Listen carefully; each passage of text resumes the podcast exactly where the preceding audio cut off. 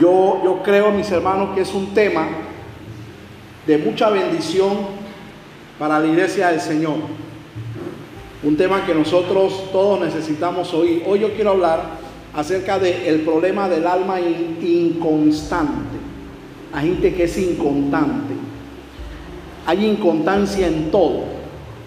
Hay gente que es inconstante en la vida en todo. Y hay cosas que se pueden arreglar en la vida. Pero la inconstancia en la vida cristiana, la inconstancia en, el camino del Señor, es un problema que hay que arreglar. Es, un problema que nosotros no debemos pasar por alto. Es un problema, mis hermanos, que tiene graves consecuencias y de eso voy a hablar hoy acerca de ese problema, porque quiero, hermanos, eh, exhortar a la iglesia a que afirmemos nuestra fe cristiana, que afirmemos nuestra fe cristiana, que afirmemos nuestros caminos, que afirmemos nuestros pasos.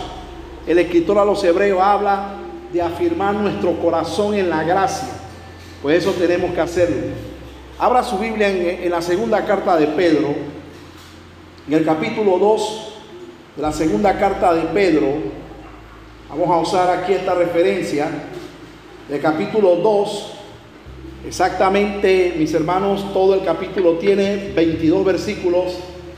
Los 22 versículos están relacionados con todo ese tema.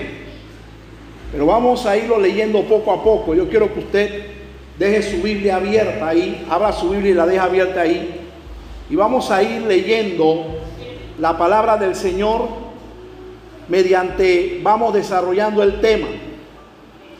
Segunda carta de Pedro, capítulo 2, versículo, vamos a leerlo, bueno, vamos a leer, vamos a empezar desde el 1. Eh, usted puede ver, hermano, que lleva por título, ¿cómo dice en su Biblia ahí, hermano? Falsos profetas y falsos maestros. Ellos tienen mucho que ver con las almas incontantes. Es un problema del corazón, pero también ellos tienen mucho que ver en esto. Me dice amén si ya encontró segunda de Pedro capítulo 2. Dígame un amén de gloria, por favor. Segunda de Pedro capítulo 2, verso 1, dice de la siguiente manera. Pero hubo también falsos profetas entre el pueblo, como habrá entre vosotros. O sea, una diferencia. En el pueblo de Israel hubieron profetas. Después yo les explico con calma por qué hoy no hay profetas y por qué hoy no hay apóstoles tampoco. Eso por ahí más adelante vamos a hablar. Pero miren la diferencia que hay aquí. Dice la palabra del Señor. Pero hubo también falsos profetas entre el pueblo, como habrá entre vosotros, o sea, los de hoy, falsos maestros, que introducirán encubiertamente herejías destructoras y aún negarán al Señor que los rescató atrayendo sobre sí mismo destrucción repentina. Y muchos seguirán sus disoluciones, por causa de las cuales el camino de la verdad será blasfemado. Y por avaricia harán mercadería de vosotros con palabras fingidas. Sobre los tales ya de largo tiempo la condenación no se tarda y su perdición no se duerme. Porque si Dios no perdonó a los ángeles que pecaron, sino que arrojándolos al infierno, los entregó a prisiones de oscuridad para ser reservados al juicio. Y si no perdonó al mundo antiguo, sino que guardó a Noé, pregonero de justicia, con otras siete personas, trayendo el diluvio sobre el mundo de los impíos. Y si condenó por destrucción a las ciudades de Sodoma y Gomorra, reduciéndolas a cenizas y poniéndolas de ejemplo a los que habían de vivir impíamente, y libró al justo Lot, abrumado por la nefanda conducta de los malvados. Entre paréntesis dice, porque este justo que moraba entre ellos, afligía cada día su alma justa, viendo y oyendo los hechos inicuos de ellos. Sabe el Señor librar de tentación a los piadosos y reservar a los injustos para ser castigados en el día del juicio, y mayormente aquellos que siguiendo la carne andan en concupiscencia e inmundicia y desprecian el señorío. Presta atención a lo que viene a continuación, dice, atrevidos y contumaces, no temen decir mal de las potestades superiores, mientras que los ángeles que son mayores en fuerza y en potencia no pronuncian juicio de maldición contra ellas delante del Señor. Pero estos, hablando mal de cosas que no entienden, como animales irracionales, nacidos para presa y destrucción, perecen en su propia perdición, recibiendo el galardón de la injusticia, ya que tienen por delicia el gozar de deleites cada día. Estos son inmundicias y manchas, quienes aún mientras comen con vosotros se recrean en sus errores. Oiga bien a lo que dice el versículo 14. Tienen los ojos llenos de adulterio, no se sacian de pecar, seducen a las almas incontantes, en espíritu de seducción. Oiga bien eso, dice. Seducen a las almas incontantes, tienen el corazón habituado a la codicia y son hijos de maldición. Han dejado el camino recto y se han extraviado siguiendo el camino de Balán, hijo de Beor, el cual amó el premio de la maldad. Y fue reprendido por su iniquidad, pues una muda bestia carga, hablando con voz de hombre, refrenó la locura del profeta. Estos son fuentes sin aguas y nubes empujadas por la tormenta, para los cuales la más densa oscuridad está reservada para siempre. Pues hablando palabras infladas y vanas, seducen con concupiscencia de la carne y disoluciones a los que verdaderamente habían huido de los que viven en error. Les prometen libertad. Y son ellos mismos esclavos de concupiscencia, porque el que he vencido por alguno es hecho esclavo del que lo venció. Presta atención al 20, dice, ciertamente, si habiéndose ellos escapado de las contaminaciones del mundo por el conocimiento del Señor y Salvador Jesucristo, enredándose otra vez en ella, son vencidos, su postrer estado viene a ser peor que el primero, porque mejor le hubiera sido no haber conocido el camino de la justicia, que después de haberlo conocido, volverse atrás del santo mandamiento que les fue dado. Pero le ha acontecido lo del verdadero proverbio. El perro vuelve a su vómito y la puerca lavada a revolcarse en el cielo una condición espiritual bien grave.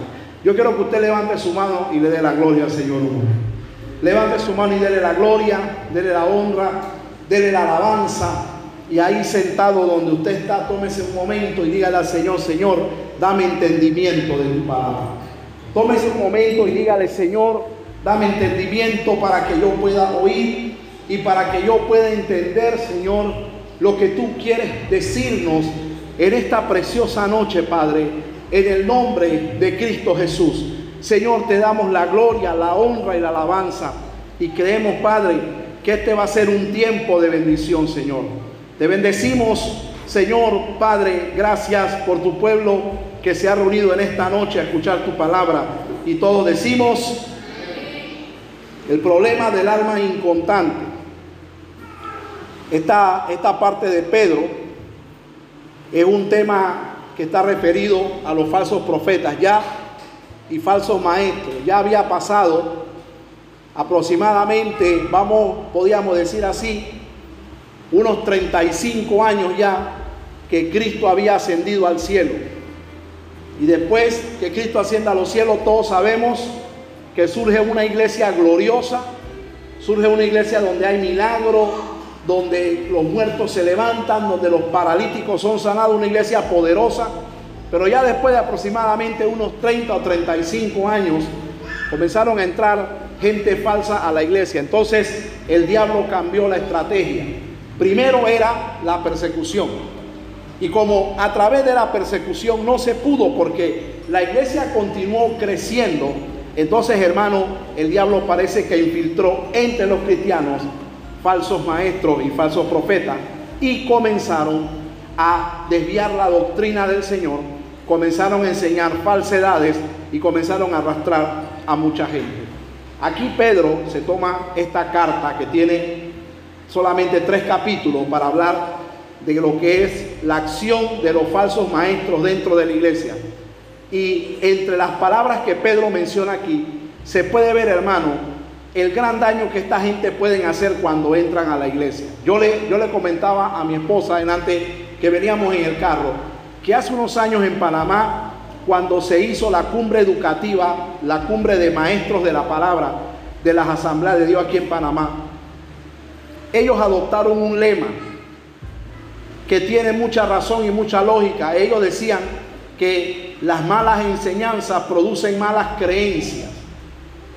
Y yo le comentaba a mi esposa que eso solamente se quedó hasta ahí, donde creímos y fuimos enseñados de que las malas enseñanzas producen malas creencias. Pero si nosotros ahondamos eso y comenzamos a analizar y a ver lo que una mala enseñanza puede causar en la vida de una persona, hermano, tendríamos que hablar de una manera bien profunda y bien amplia. ¿Por qué? Porque una falsa enseñanza una mala enseñanza no solamente produce malas creencias, sino que también desvía a la gente por un camino errado. Y una mala enseñanza tiene poder para llevar a una persona al mismo infierno. Una mala enseñanza. Entonces el enemigo cambia la estrategia y comienza a infiltrar gente adentro de la iglesia. Y lo que Pedro dice aquí acerca de estos falsos maestros que están dentro de la iglesia tiene mucha similitud y mucha característica con lo que hoy está pasando. Por ejemplo, cuando vemos el verso 1 al 3, Pedro está hablando de, que, de, maestros que están introduciendo herejías destructoras y lo están haciendo de manera encubierta. Ahora, una herejía, una herejía es la destrucción o se puede decir la distorsión de la recta interpretación de la palabra. Una herejía es una mala enseñanza. Una herejía es una enseñanza que comienza con una verdad. Todas las falsas enseñanzas tienen un elemento de verdad. Comienzan con una verdad, pero cuando van por el camino comienzan a desviarse. Y ese es el anzuelo por el cual los falsos maestros han tenido éxito. ¿Cuál es el anzuelo, mis hermanos?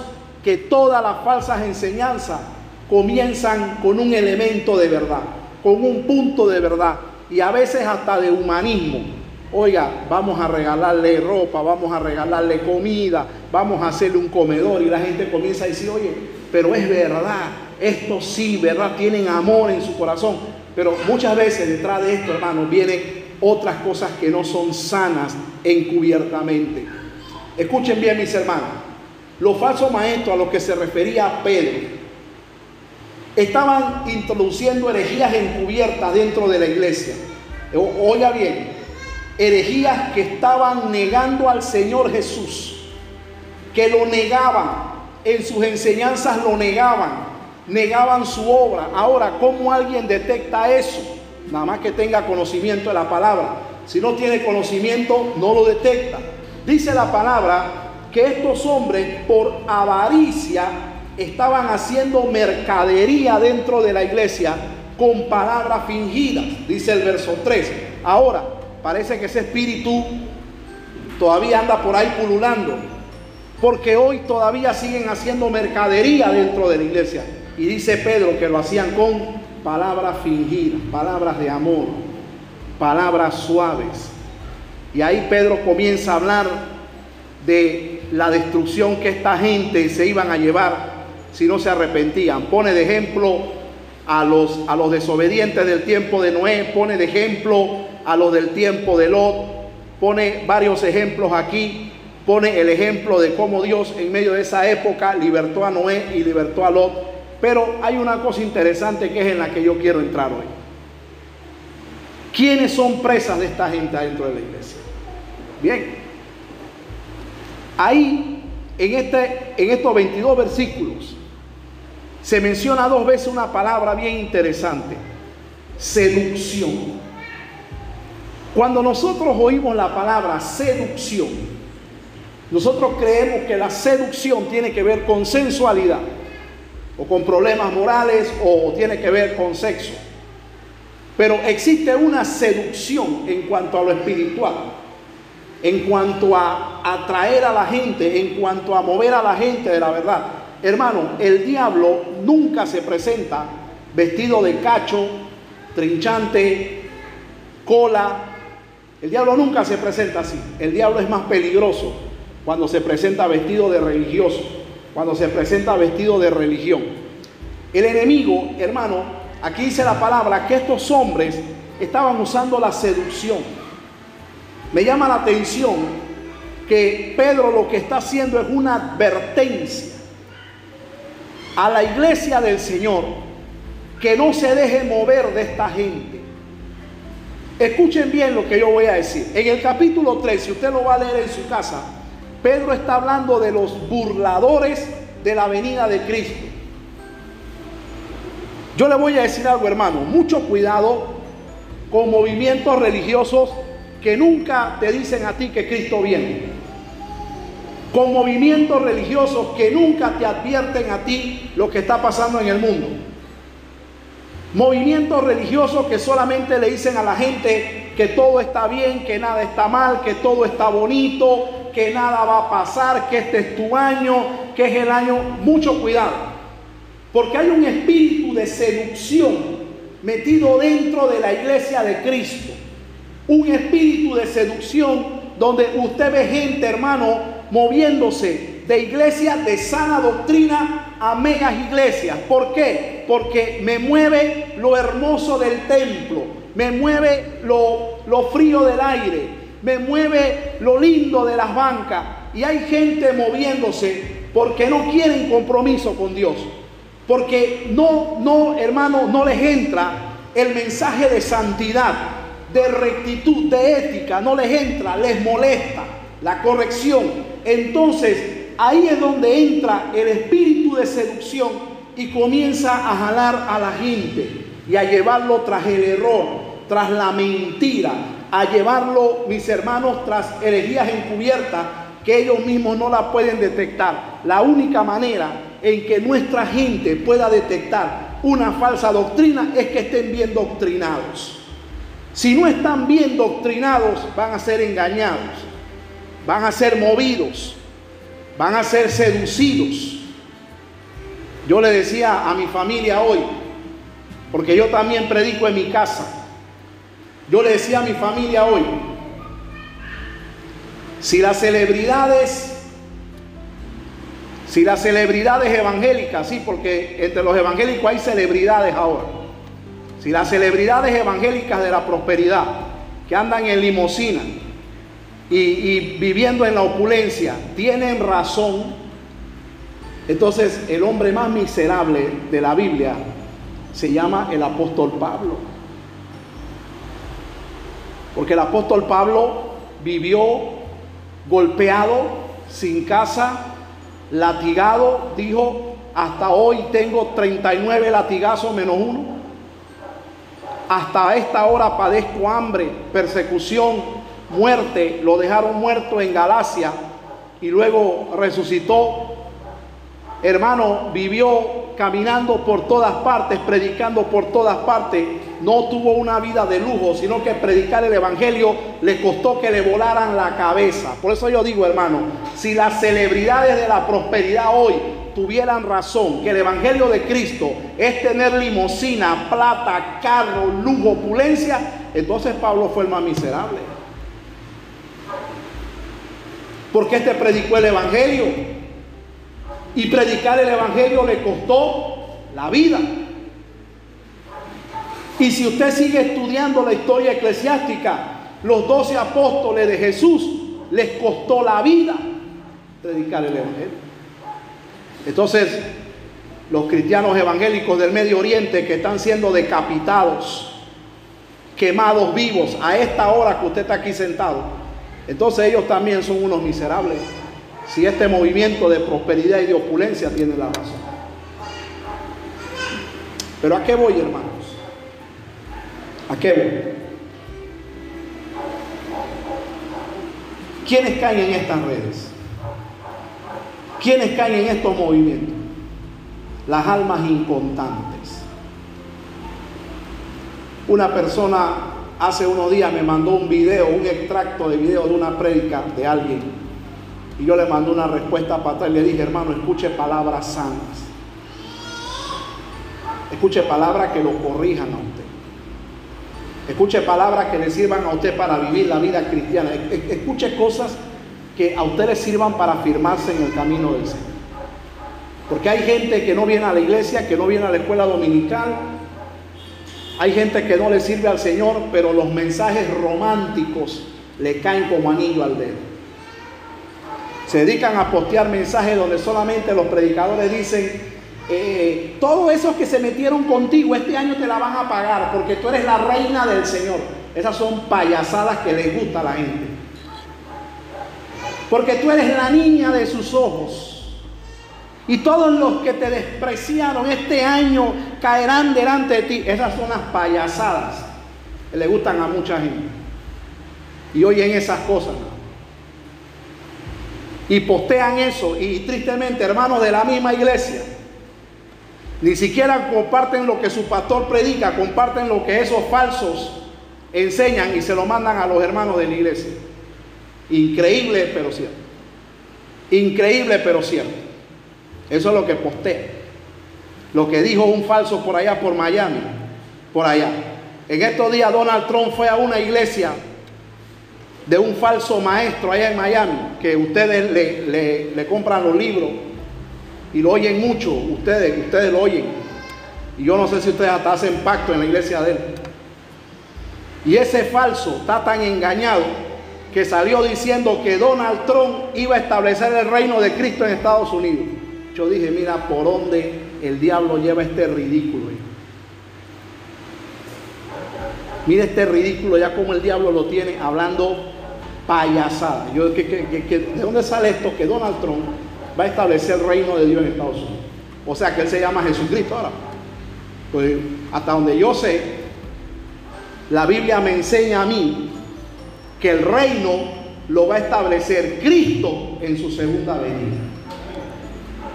Jamás me enseña a mí que yo tengo que establecer un reino en Tanar. Y ustedes oyen mucho por ahí, establece el reino en la esquina, establece el reino en tu casa, establece el reino por allá y, vive como rey, porque tú eres un rey del Señor, porque eh, payasadas que les gusta, ¿y sabe a quién le gusta eso?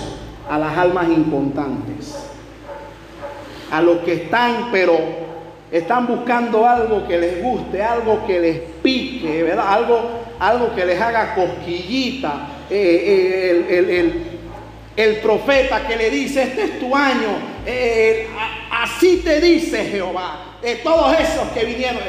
Esas son las payasadas que le gusta a la gente.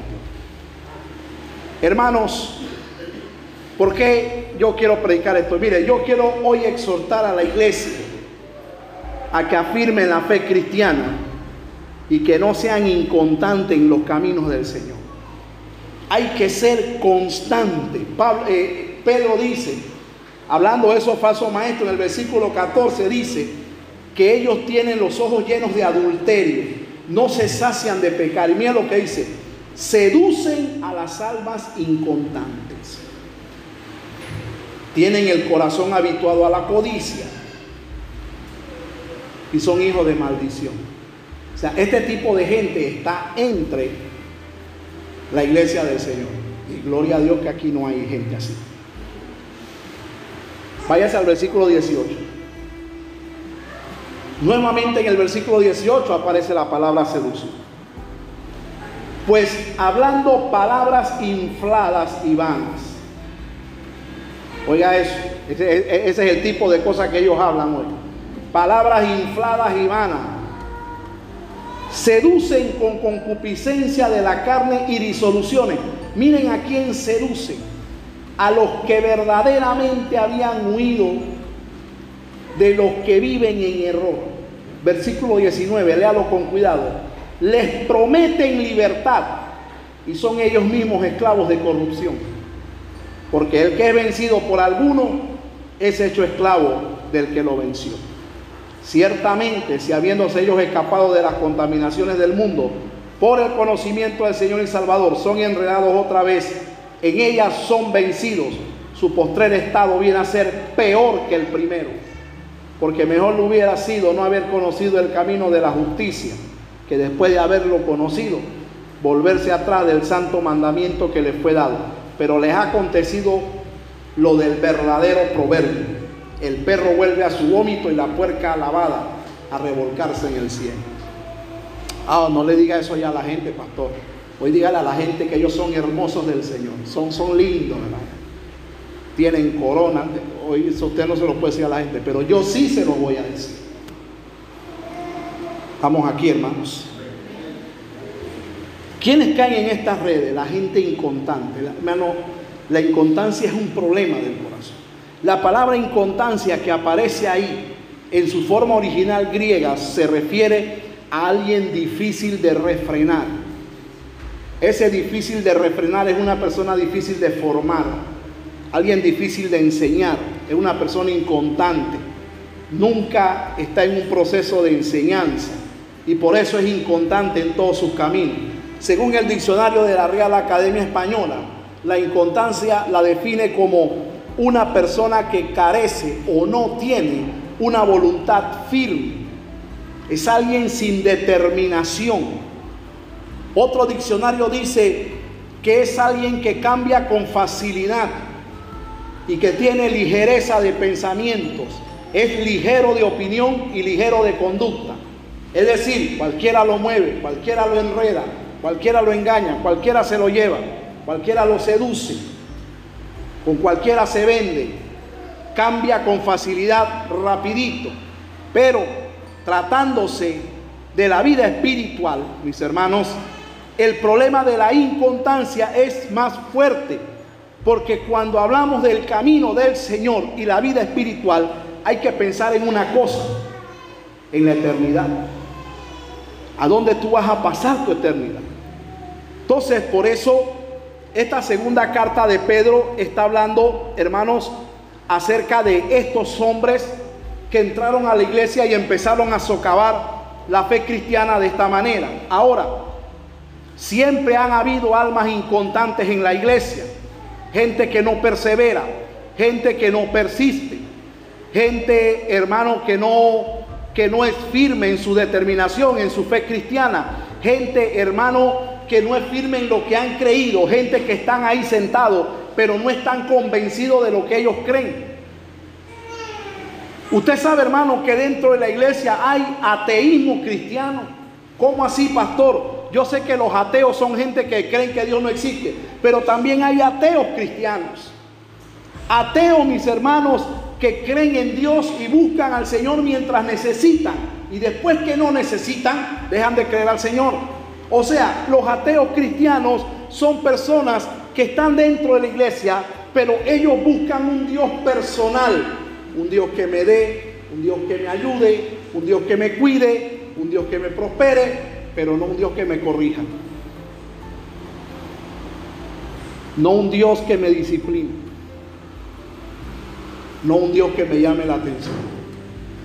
Yo quiero un Dios que me ame como nadie me ama. Eso es lo que, es, el ateísmo cristiano adentro de la iglesia. Gente que está mientras todo está lindo, después que todo deja, viene la corrección, todo el mundo se va. Eso ha sido un problema siempre. Y esta gente inconstante así caen en manos de estos inicuos. Caen en manos de estos seductores. Que entran a la iglesia con apariencia de piedad. Caen en manos de estos seductores y se van. Hermano, la vida espiritual no puede ser inconstante. La vida espiritual no puede ser inconstante. ¿Por qué? Mire, yo quiero mencionar tres riesgos a los que se exponen las almas inconstantes según lo que dice el apóstol Pedro aquí. Primero, el primer riesgo del alma inconstante es que el alma inconstante está propenso al engaño. Présteme atención. Qué triste es vivir creyendo que tú vas hacia un lugar cuando en realidad no es así. Qué triste, qué triste. Hermano, ¿alguien ha visto un cuadro de alguien que lo han dejado plantado en el altar el día de su boda? ¿Alguien ha visto un cuadro así, hermano? Usted va vestido de mono, ¿verdad? Y mono se queda. Eso de, ah, bueno, a mí, nunca me, a mí nunca me pasó eso, pero eso debe ser algo terrible. El día que yo me casé con, con mi amada y bella esposa. Ella me estaba esperando y yo llegué. Ella estaba un poco nerviosa cuando llegó su príncipe. Y subimos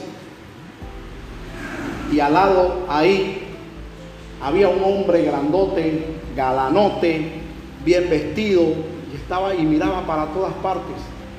Y miraba el reloj y miraba para todas partes. Y mi esposa y yo ahí calmando los nervios porque nos casábamos dentro de media hora. Y tranquila, mi amor, no te preocupes, ya, ya todo va a pasar. ¿Estás seguro? Claro, y tú también subimos, hermano. Creo que fuimos la tercera pareja. Nos casamos, todo un protocolo, besos, abrazos en el ascensor, ¿verdad? Y cuando bajamos, todavía estaba el galanote ahí. Hermano, qué triste es que tú llegues ahí al altar, ¿verdad? Y cuando llegues ahí al altar te digan que la novia cambió de parecer. Qué triste es, hermano, que tú estés en un equipo de fútbol, ahí están los jóvenes aquí, y tú entrenes, entrenes, entrenes, entrenes, entrenes, duermas temprano y el día del juego el director te diga, tú siéntate en la banca. Eso es doloroso. Eh, qué triste es vivir engañado, vivir creyendo que tú vas para un lugar cuando tú no vas. Qué triste es vivir tú creyendo que si tú mueres tú vas ahí al cielo y, y tú te mueras y te llevas una sorpresa. Por ejemplo, cuando Jesús habla de este tema en Mateo 7, Jesús dice, porque en aquel día muchos me dirán, Señor, Señor, y yo les diré, no los conozco hacedores de maldad. Y ellos van a reclamar, Señor, en tu nombre hicimos milagro, Señor, en tu nombre hicimos grandes cosas y en tu nombre profetizamos. Y dice Jesús, y yo les diré, no los conozco hacedores de maldad. O sea, qué triste es vivir creyendo que tú vas a un lugar cuando en realidad tú te mueres y te encuentras con otra sorpresa. Por eso nosotros los cristianos debemos de estar convencidos de lo que hemos creído, convencidos en el camino que estamos y convencidos hacia dónde vamos y quiénes somos en Cristo. El alma inconstante está propensa al engaño. El alma inconstante es víctima, hermano, de estos falsos maestros, de estos engañadores. Por eso usted ve, hermano, que hoy es muy común el movimiento de gente que hoy se congregan aquí, mañana se congregan allá, después se van por aquí, después se van por allá, después toman un bus, se van para el otro lado, se van por aquí, se van por allá, porque son gente que están buscando quien les dice algo que les guste. Algo lindo, algo bonito.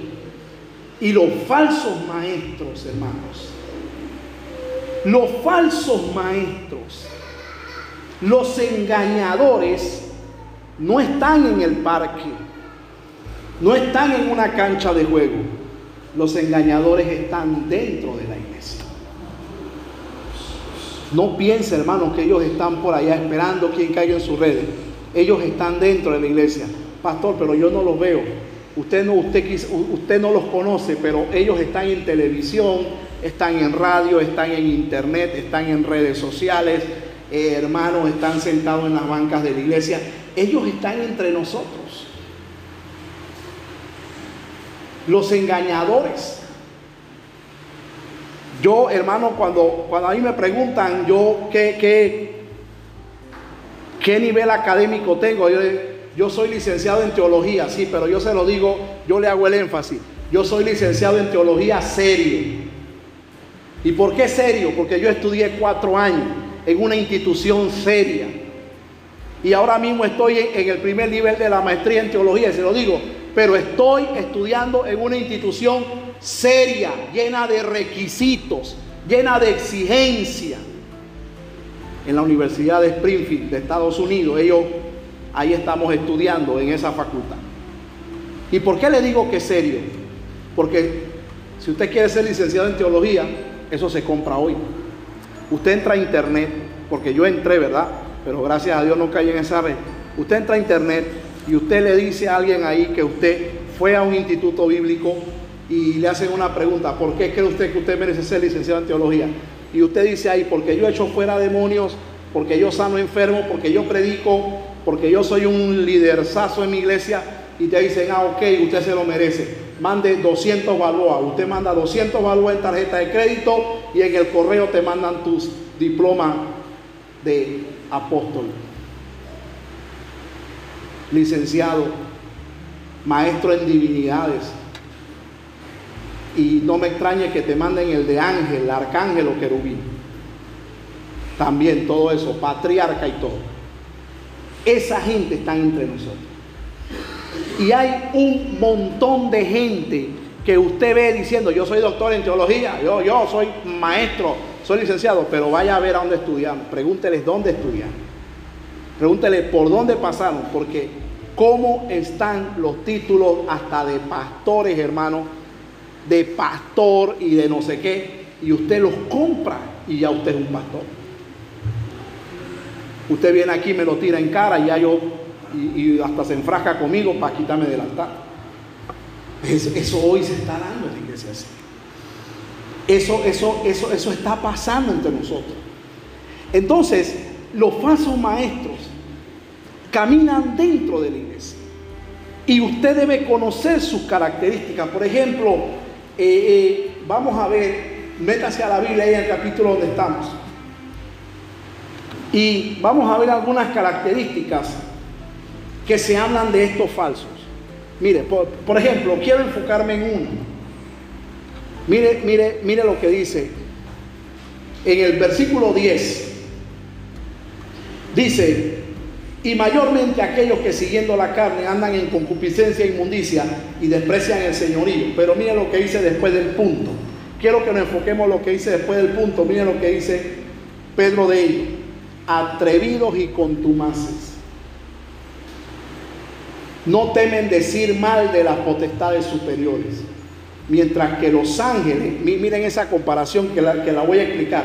Mientras que los ángeles que son mayores en fuerza y en potencia, no pronuncian juicio de maldición contra ellas delante del Señor. Pues estos, hablando mal de cosas que no entienden, como animales irracionales nacidos para presa y destrucción, perecerán en su propia perdición. Escuchen bien, hermanos.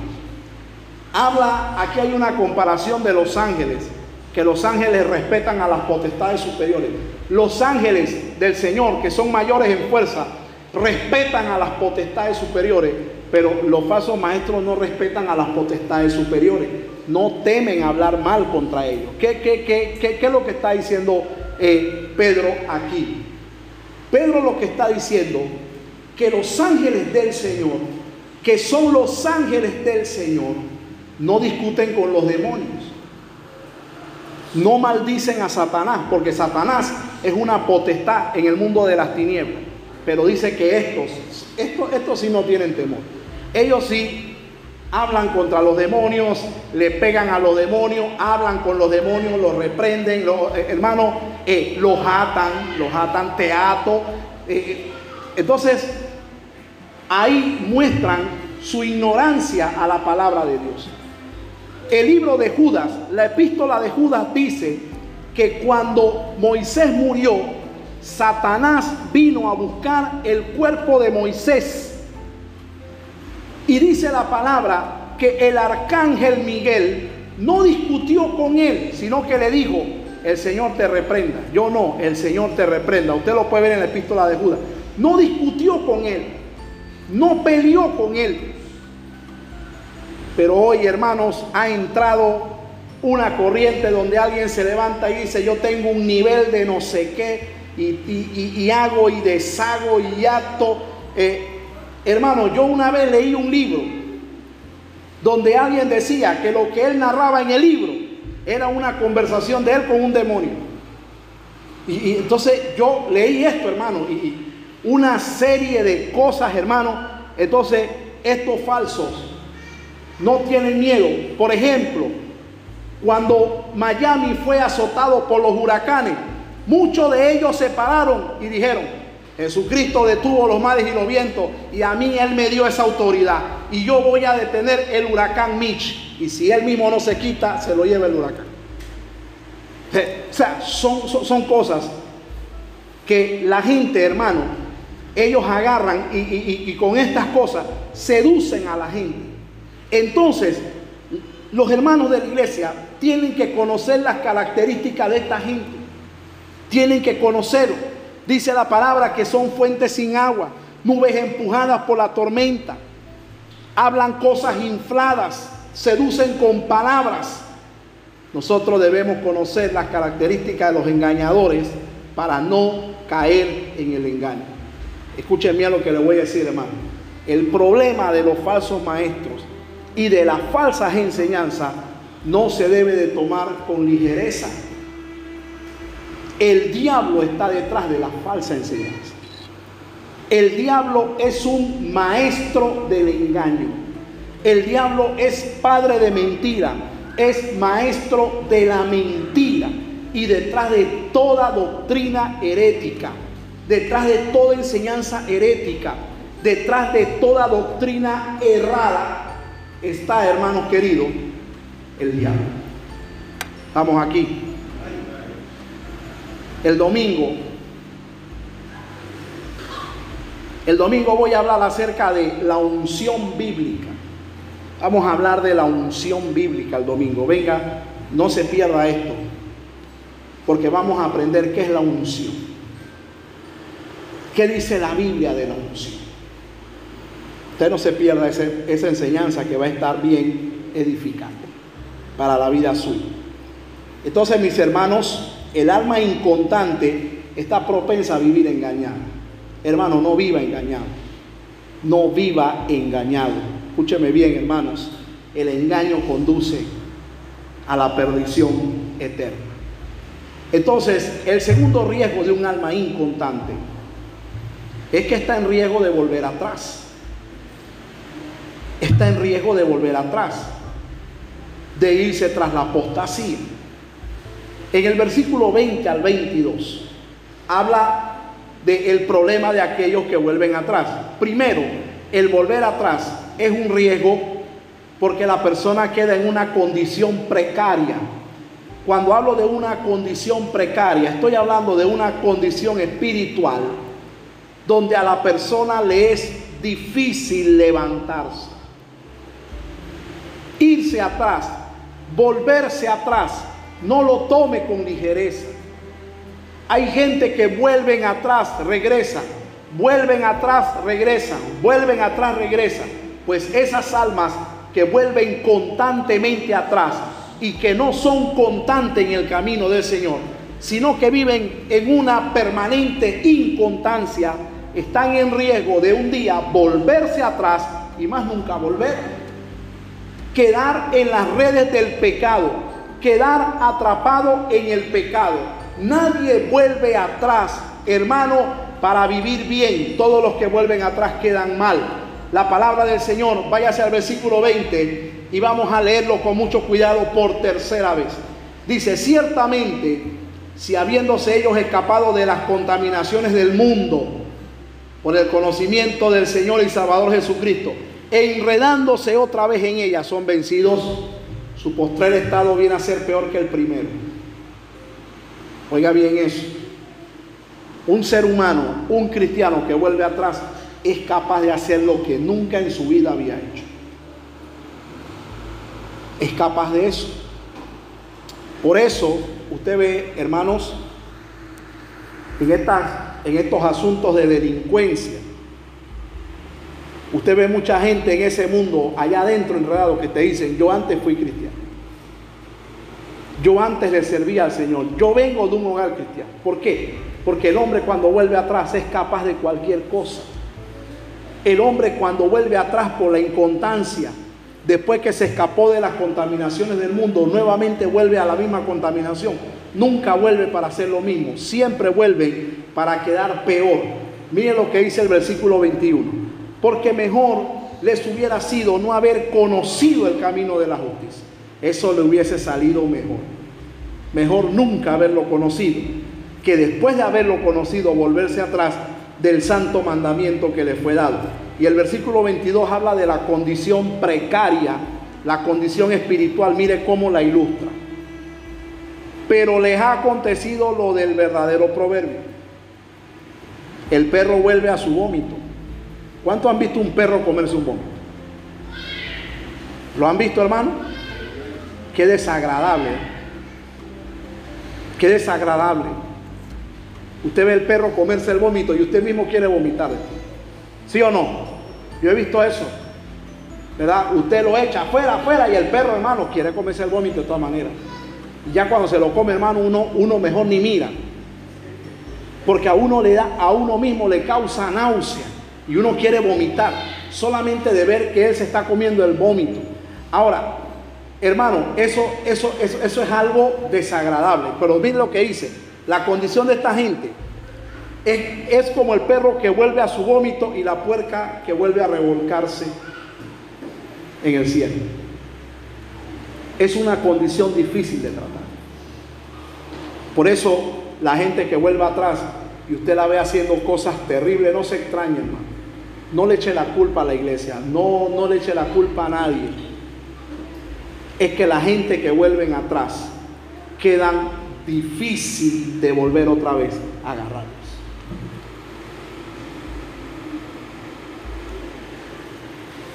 Su condición queda difícil. Por eso a ellos les hubiese salido mejor no haber conocido nunca al Señor. Mejor le hubiese salido. Entonces, el alma, ¿a, ¿a quién le pasa esto? Esto le pasa a las almas incontantes. A las almas incontantes. Hermano, usted sabe que aparte de los falsos maestros dentro de la iglesia, también están los falsos consejeros. Usted sabe, hermano, que hay gente que se la da de consejeros y dan pésimos consejos. Dan pésimos consejos. Yo recuerdo, hermano, cuando nosotros, mi esposa y yo llegamos a la iglesia por primera vez, nosotros inmaduros, sin conocimiento, nosotros llegamos en el primer amor, nos sentamos con Cherlín en brazo, en pamper, y estábamos ahí eh, como hermanitos del Señor, pero nosotros no sabíamos que la iglesia donde estábamos, que es, que es nuestra iglesia madre, para la gloria del Señor, nosotros no sabíamos que la iglesia estaba dividida. Nosotros no sabíamos nada de eso. Nosotros llegamos y nos sentamos ahí, hermano, y alabábamos al Señor con la gente. Y qué coro más lindo, hermano, que usted lloraba, pero la iglesia estaba dividida. Y un día estábamos sentados y una persona se nos acercó a mi esposa y a mí. ¿Cómo están, hermanos? Bienvenidos. Ustedes son nuevos, ¿verdad? Estamos contentos de que ustedes estén aquí. Oiga, hermano, ¿dónde viven? Es que queremos visitarles. Queremos visitarles porque estamos interesados en su crecimiento espiritual. Queremos conocerles, queremos hablar. Y nosotros, ay, pero qué hermana más amorosa. Oiga, una iglesia que da ganas de quedarse de verdad. Hermana, nosotros vivimos en la barriada tal, tal, casa tal. Que, que, que, eh, eh, deme su teléfono para llamarle. Y el pastor estaba desde allá viendo.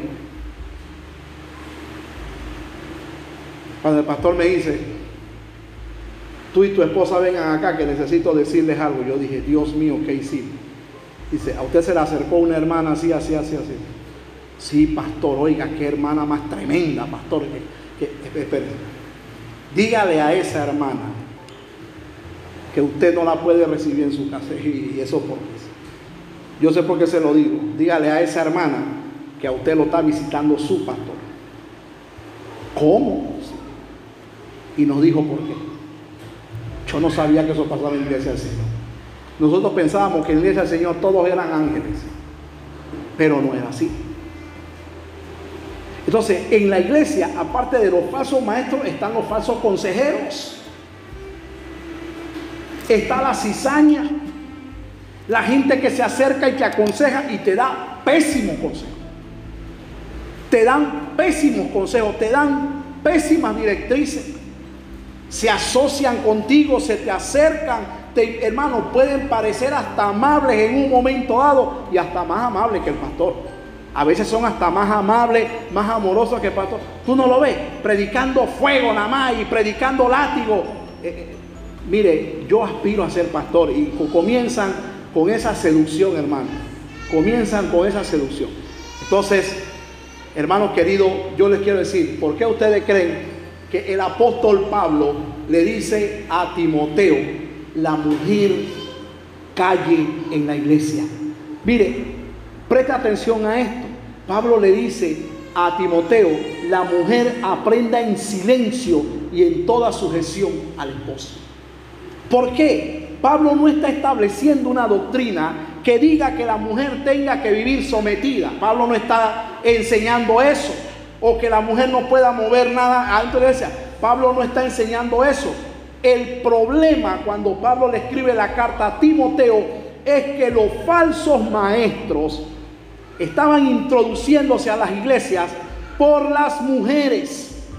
Hablaban con las mujeres. Vamos a su casa a visitarle. Vamos a su casa. Y las mujeres, oh, pero qué amable. Entonces las mujeres se formó un problema de irrespeto. Y los falsos maestros empezaban a valerse de las damas para llegar a las casas y visitarlos y estar con ellos y compartirles por allá. Y el apóstol Pablo le dice a Timoteo, la mujer aprenda en sujeción y respeto. Porque por ellas los falsos, los hombres peligrosos, estaban entrando a la iglesia. Almas incontantes. Almas incontantes. Y las mujeres ahí a esa iglesia llegaron a un punto donde querían ellas enseñarles a los maridos porque los falsos estaban sembrando sus cizañas. Y Pablo tiene que poner orden y decirle a la mujer que calle y aprenda a respetar al esposo. Estamos aquí. Varón, ahora usted no salga sometiendo a su mujer, porque eso no fue lo que enseñé. Entonces, escuchen bien, hermanos, en la iglesia, aparte de los falsos maestros, también están los falsos consejeros. Está la gente que da pésimos consejos, está la gente hermano, que siembra cizaña, está la gente que engaña, eh, eh, está la gente que especulan, eh, está la gente que suponen, bueno, hay todo tipo de gente, pero usted debe de saber detectarlos y usted debe de no ser un alma incontante para que usted no esté, ¿verdad? Sí, ay, ¿verdad lo que tú dijiste? Ay, pero el pastor dijo otra cosa.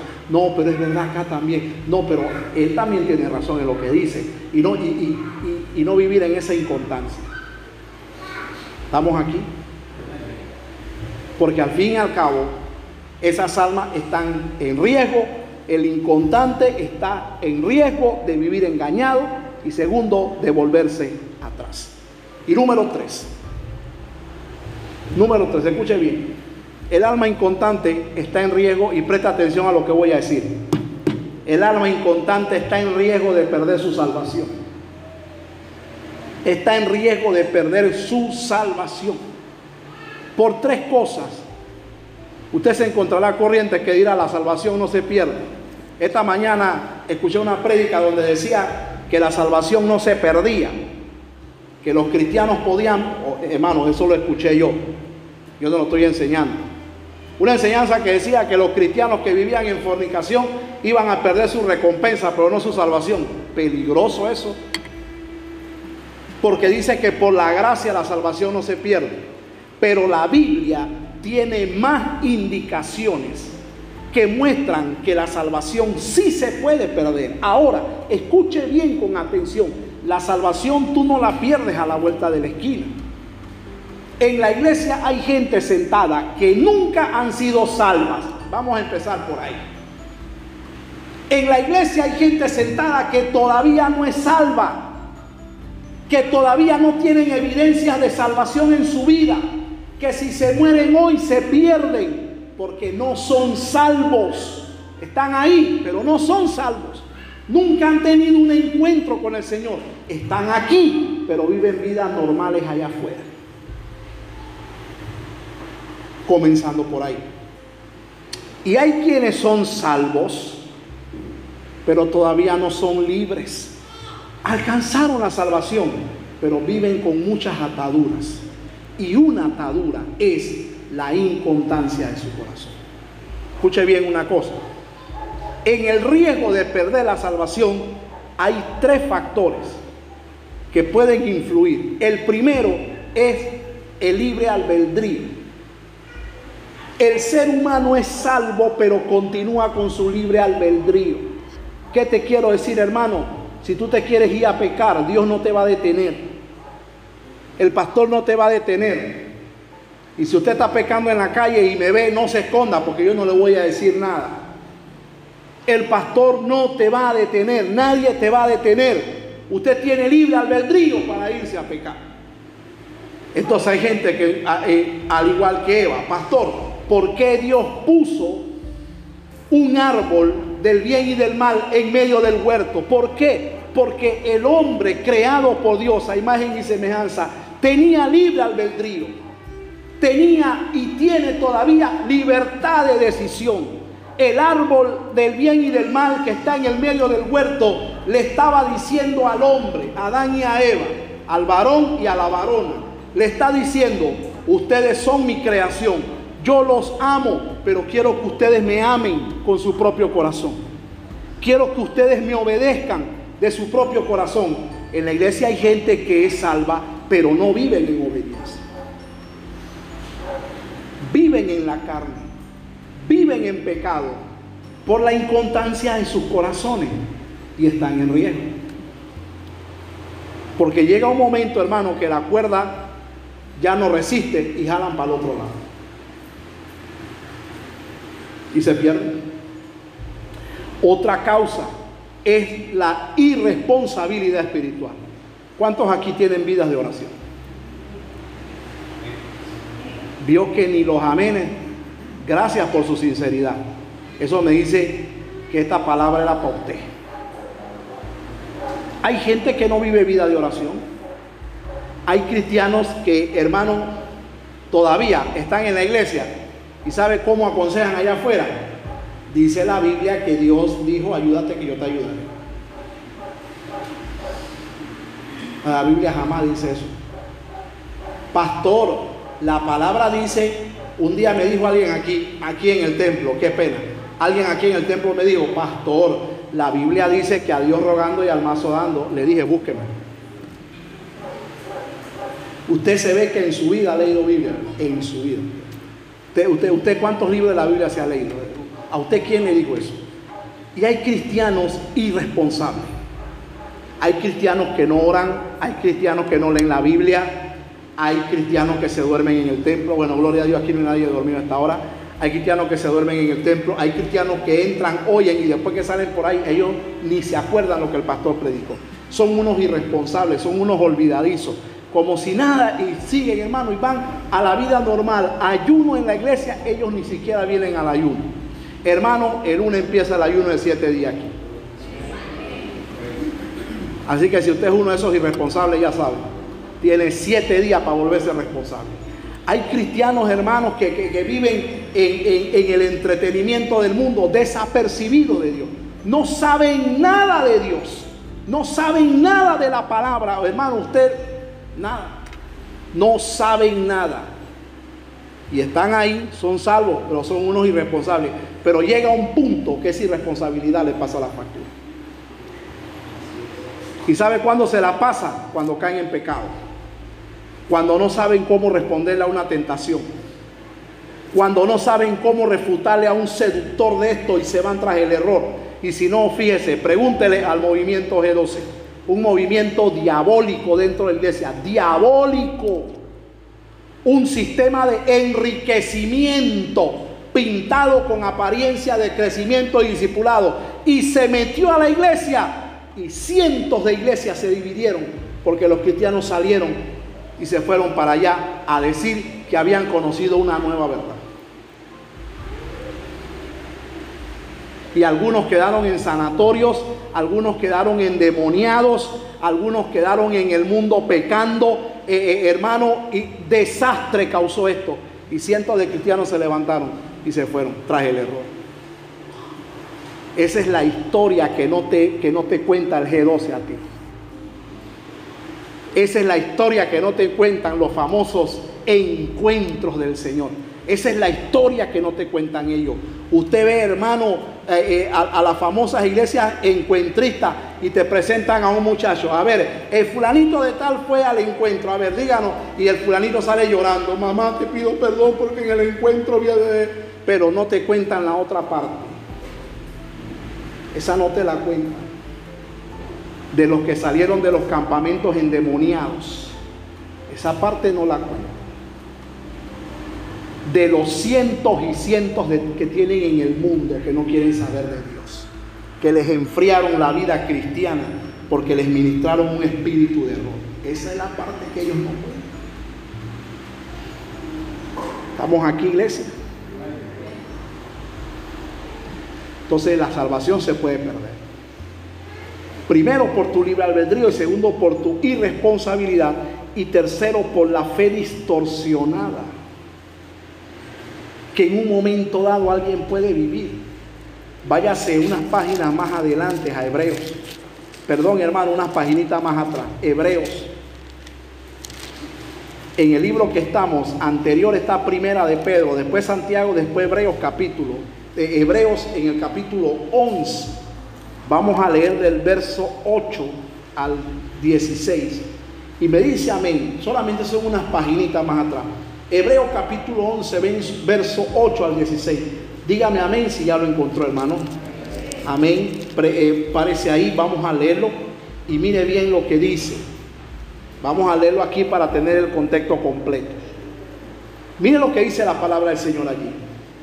Por la fe, Abraham siendo llamado, obedeció para salir al lugar que había de recibir como herencia y salió sin saber a dónde iba. Mire bien, por la fe habitó como extranjero en la tierra prometida, como en tierra ajena, morando en tiendas con Isaac y Jacob, heredero de la misma promesa, porque esperaba la ciudad que tiene fundamentos, cuyo arquitecto y constructor es Dios. Por la fe, la misma Sara, siendo estéril, recibió fuerzas para concebir y dio a luz aún fuera del tiempo de la edad, porque creyó que era fiel quien lo había prometido. Versículo 12. Por lo cual también de uno y ese, ya casi muerto, salieron como las estrellas del cielo en multitud y como la arena innumerable que está a la orilla del mar. Conforme a la fe, presta atención a eso, conforme a la fe murieron todos estos sin haber recibido lo prometido sino mirándolo de lejos y creyéndolo y saludándolo y confesando que eran extranjeros y peregrinos sobre la tierra. Porque los que esto dicen claramente dan a entender que buscan una patria. Miren lo que dice el 15. Pues si hubieran estado pensando en aquella de dónde salieron, ciertamente tenían tiempo de volver. Mírenme acá. Se habla de Abraham, el Señor lo llama a salir de su tierra, a dejar su parentela, como nos llamó a nosotros un día, a dejarlo todo para ir a una tierra que él no conoce. Comienza a vivir como extranjero. El Señor le promete una descendencia numerosa como las estrellas del cielo. ¿Y sabe qué pasa, hermano? Escuche bien, Abraham muere y no ve la descendencia. Pero ¿sabe cómo se murió? Dice que se murió creyendo. Hermano, si yo te prometo a ti que antes del culto, que, antes que este culto termine, yo me bajo de aquí y te regalo 20 dólares. No miro a nadie porque a nadie se lo voy a regalar. Y no me digas que un acto de fe, nada de eso. Y yo me bajo, eh, eh, fulano, antes que termine el culto, yo bajo aquí y te regalo 20 dólares. Y se termina el culto y tú estás ahí sentado esperando. Y se va toda la gente y tú estás ahí esperando. Y me voy yo y te digo chao y me monto a mi carro y me voy y tú estás ahí esperando. ¿Qué, qué pensaría usted de mí? ¿Qué diría usted de mí? A ver, dígalo sin miedo, hermano. ¿Ah? ¿Cómo? Que soy un enano.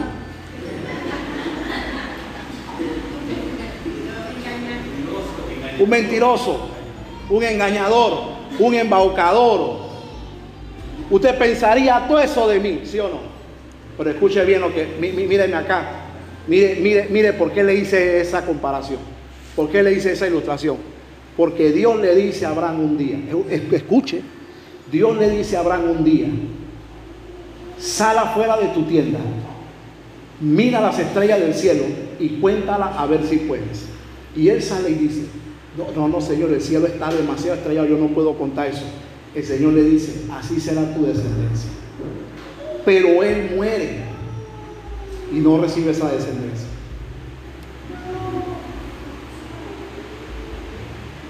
¿Sabe qué dice la Biblia? Que él se murió creyendo.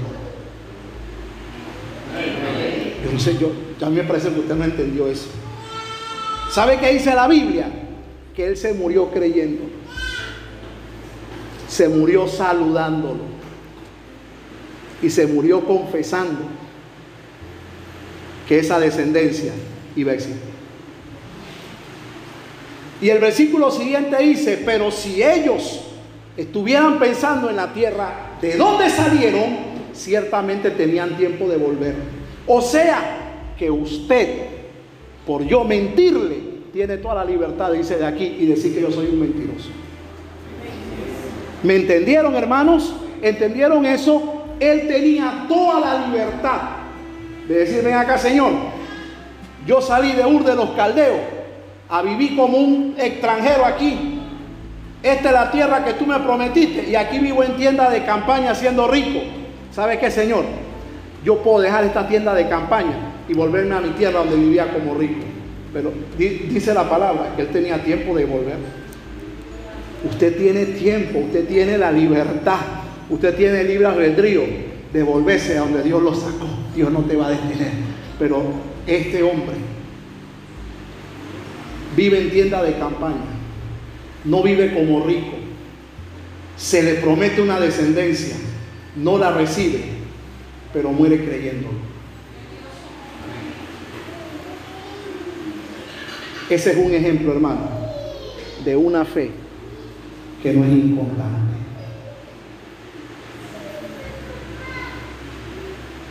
¿Alguien está aquí? Se murió confesando que así va a ser su descendencia. Se murió saludándolo y creyendo con todo el tiempo de volver.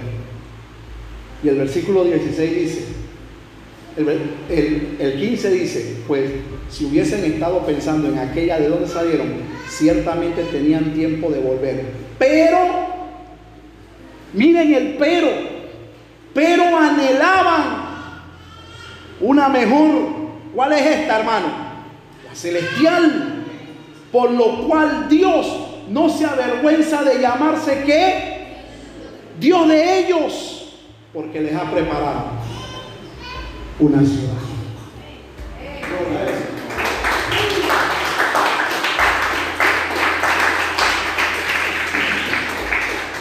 Hermano, ya deja la inconstancia en tu corazón. Escúcheme, hermano, ya deja la inconstancia en tu corazón. Ya firma tus caminos. Ya, hermano, desarrolla tu convicción de fe en tu corazón. ¿Cómo vencer la inconstancia? Hermano, disciplínate. Disciplina tu vida espiritual. Ora, ayuna, medita la palabra, lee la palabra y congrégate fielmente. Ya deja la inconstancia. Hay gente que es inconstante en todo. Todavía vienen del mundo con el arrastre, ¿verdad? ¿Para qué vamos a casarnos, Juana? ¿Para qué? Eh, el apuro. Eh, no, no. ¿Cuál es el apuro? No. ¿Tú qué estás pensando? ¿Dónde tú vas?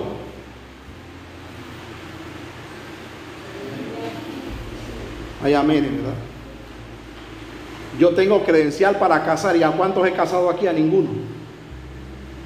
¿Qué es lo que les pasa a ustedes, hermano?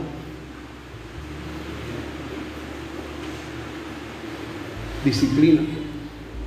Disciplina tu vida espiritual. Ama la enseñanza de la palabra. Gloria a Dios por esos hermanos que a veces me mandan chat y me dicen, pastor, en la familia nos quedamos comentando el sermón. Gloria a Dios, hermano. Ame la enseñanza, ame la palabra. Hermano, pídale a Dios discernimiento para que usted no ande siendo engañado y movido y, y sacudido por gente falsa.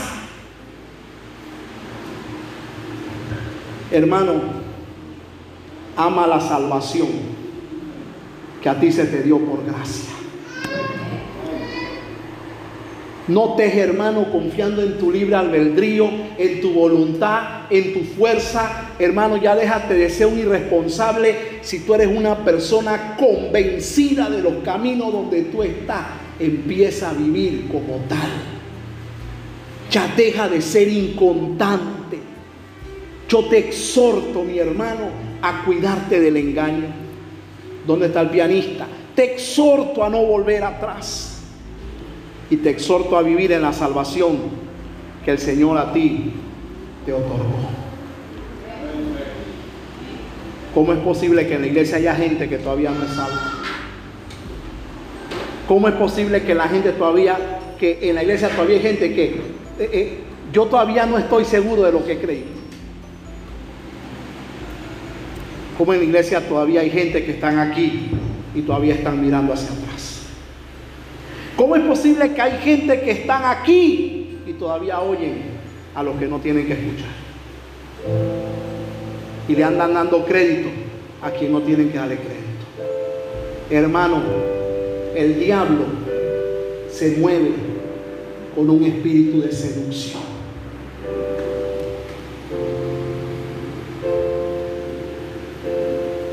Yo te exhorto a que tú ores a Dios tú le pidas a Dios que te ayude a firmar tu fe.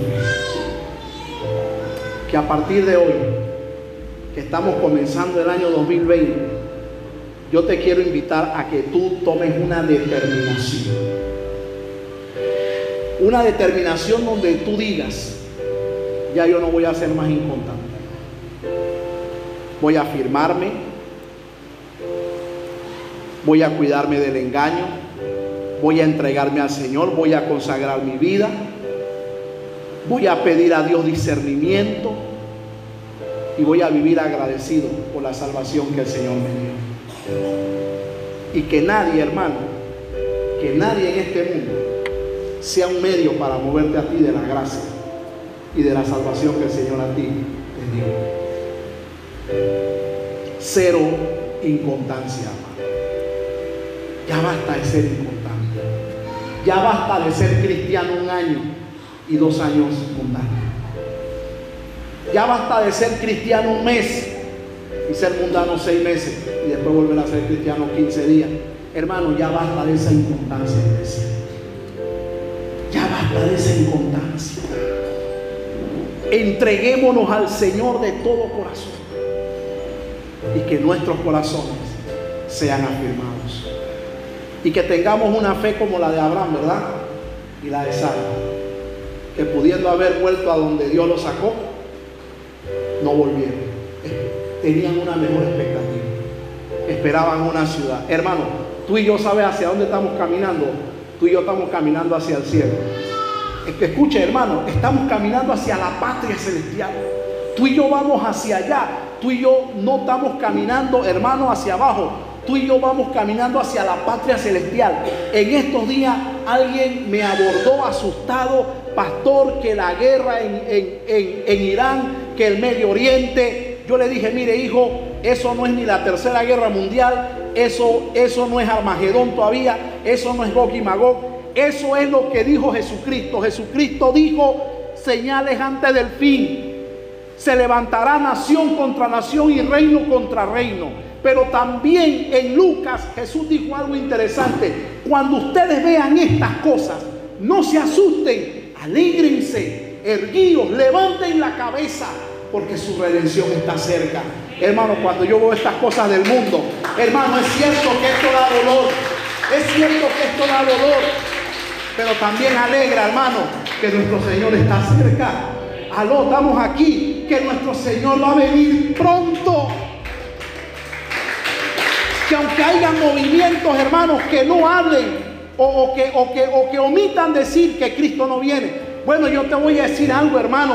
La esperanza cristiana es la patria celestial. Tú y yo no vamos a vivir para siempre aquí. Nos espera una patria, una mejor, la celestial, aquella cuyo arquitecto y constructor es Dios. Allá no va a haber dolor, allá no va a haber guerra, allá estará nuestro Señor. Y esa es la esperanza del cristiano. Esa es la esperanza que da la Biblia. Por eso, iglesia, ya basta de ser inconstante. Porque en la inconstancia está en, riesgo tu eternidad. Está en riesgo tu alma. Así que hoy yo los invito a hacer un compromiso con. El altar está abierto. Si quieres pasar, ven. El altar está abierto para que hagamos un compromiso con Dios. Y este año 2020 digamos, Señor, ayúdame a no ser inconstante en mi camino. Yo quiero ser constante, Señor. Yo quiero afirmar mi corazón en la gracia. Vengan, hermanos, pasemos al altar. El altar está abierto. Gloria a Dios, Padre, te alabamos. Te bendecimos, Dios. Gracias, Padre, por mis hermanos. Gracias por mis hermanos que están pasando al altar. Gracias por la vida de cada uno de ellos, Señor.